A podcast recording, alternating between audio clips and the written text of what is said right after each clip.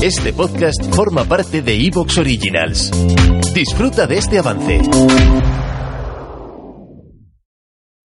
La Guerra Fría fue un periodo de tensión, como todos sabéis, entre las superpotencias de Estados Unidos y la Unión Soviética que duró desde el año 1947 hasta 1991.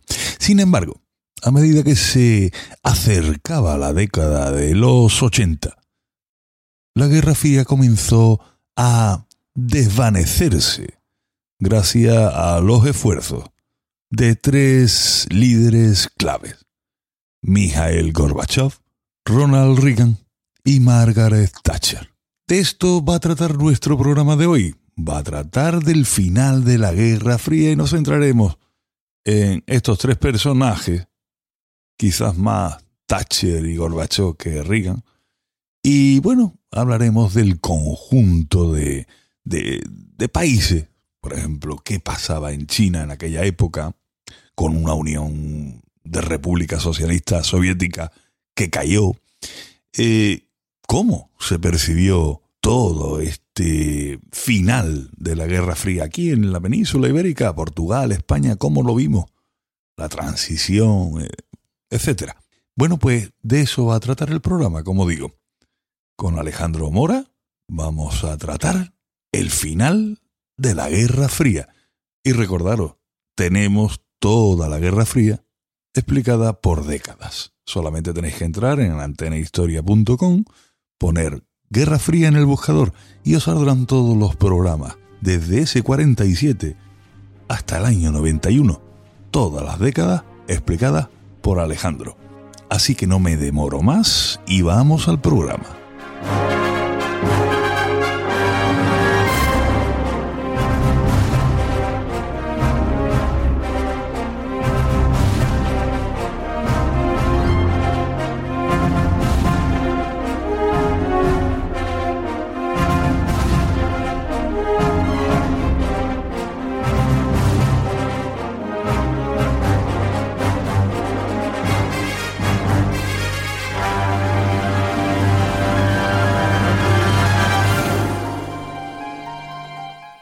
Bienvenidos a Antena Historia.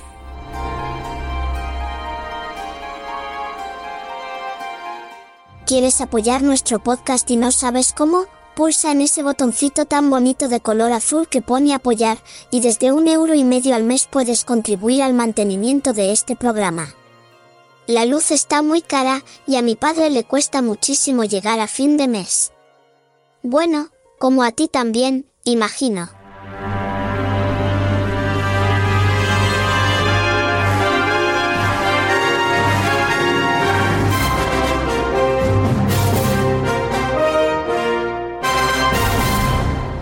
Bienvenidos a Antena Historia. La Gran Guerra, la Segunda Guerra Mundial, Corea, Vietnam, la Guerra Fría, pero también Roma, Grecia, Cartago, los pueblos bárbaros. Todo en Antena Historia, tu podcast de historia militar, política y social. Antena Historia, la historia como nunca te la han contado.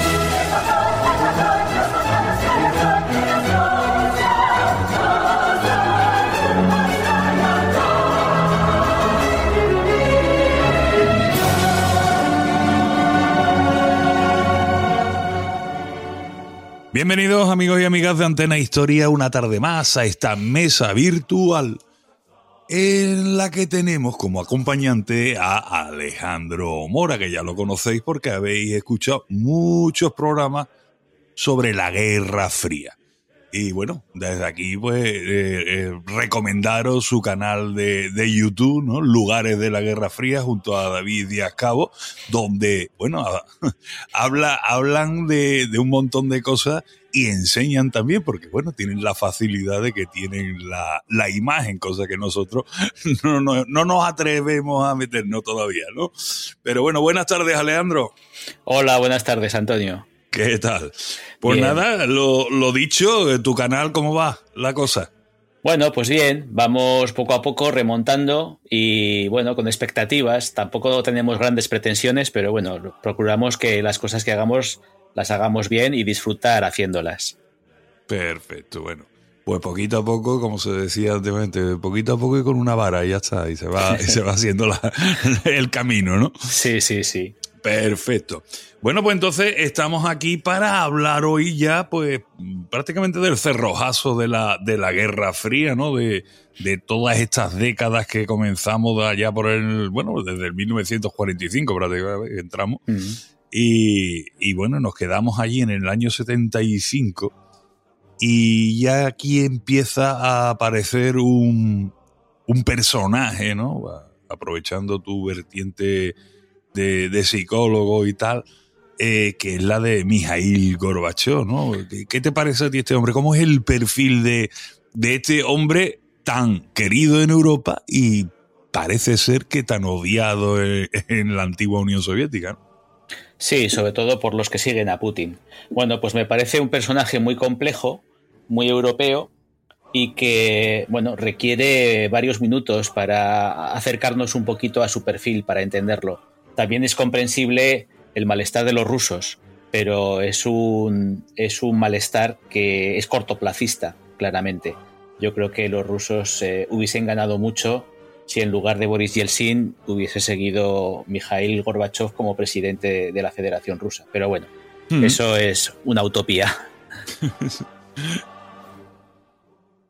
Pero bueno, que como eh, este eh, personaje, porque ya lo digo, o sea, querido en Europa y tal, pero ¿por qué? Por, por, porque desmantela al gran enemigo europeo, o porque intenta acercarse a Europa, o, o por qué? ¿Por qué este hombre es o, ha sido tan importante en la historia de, del final de la, de la URSS? Bueno, esto requiere una, una larga explicación, ¿no? Eh, para empezar, este hombre quería abrir la Unión Soviética al mundo exterior para dejar atrás el legado estalinista, ¿no?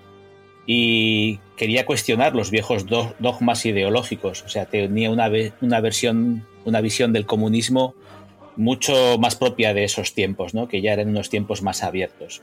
Antes has mencionado el año 1975, pero en realidad los acontecimientos los vamos a, a ubicar a partir de 1985, que es uh -huh. cuando él es, eh, entra, digamos, en el poder, y, o un poquito antes. Y, y es que para, para hacer esta, esta revolución ideológica, una revolución tranquila, pero no deja de ser una revolución, pues este hombre eh, tuvo que, que, arroparse con el apoyo de una gran mujer.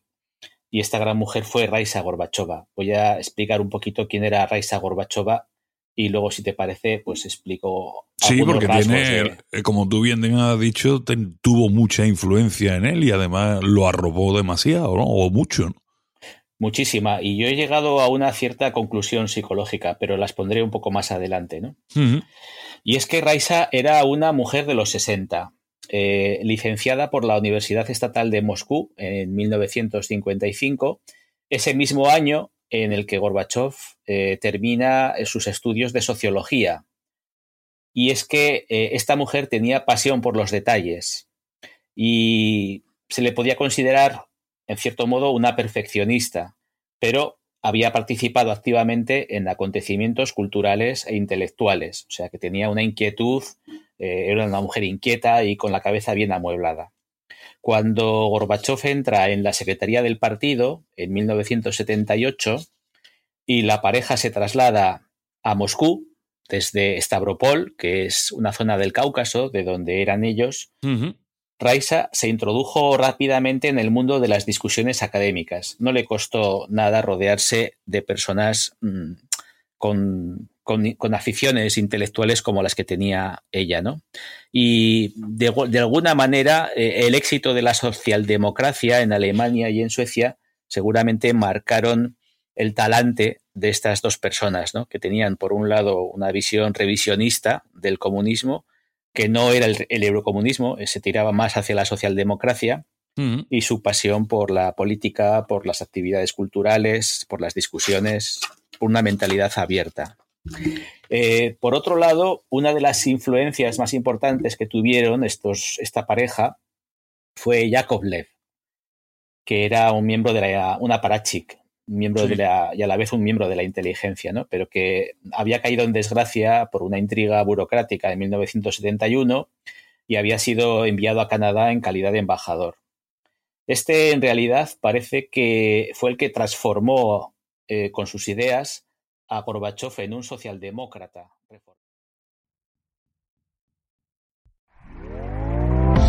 ¿Te está gustando lo que escuchas?